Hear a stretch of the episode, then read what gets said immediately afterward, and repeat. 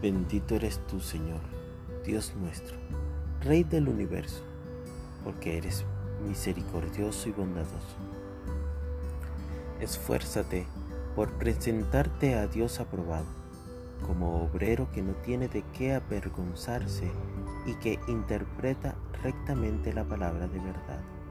Segunda de Timoteo 2.15. Si en este momento alguien te ofrece un plato de comida o un vaso de jugo y te dice que prácticamente no te hará daño porque solo contiene un 1% de veneno, creo que aunque la posibilidad es mínima, difícilmente desees introducir esa bebida o alimento en tu cuerpo. Cuando nos revelan la verdad de algo que nos hará daño, nuestro sistema de defensa se activa. Si al darnos el alimento no nos dicen que contiene una partícula de veneno, lo comeremos tranquilamente.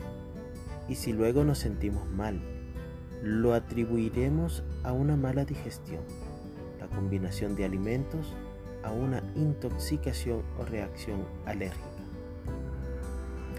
El enemigo es astuto y nos presenta la mentira en dosis mínimas que casi son imperceptibles a nuestros sentidos.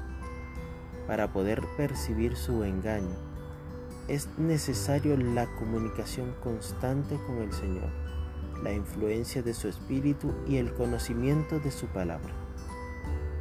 Debes tener mucho cuidado con todo lo que llega a tus manos para leer, a tus ojos para ver o a tus oídos para escuchar. Todo se va almacenando en tu subconsciente y con el tiempo puede llegar a parecer bueno lo que hoy sabes que es malo ante los ojos del Señor. El enemigo nunca te va a informar que lo que te dice es mentira, ni tampoco que tiene un 1% de engaño. Es por ello que debes aferrarte a la mano de Dios y pedirle al Espíritu que te dé el don del discernimiento para poder enfrentar los ataques de Satanás. Que el Eterno te bendiga y te preserve. Que el Eterno ilumine su rostro hacia ti y te otorgue gracia. Que el Eterno eleve su rostro hacia ti y ponga paz en ti.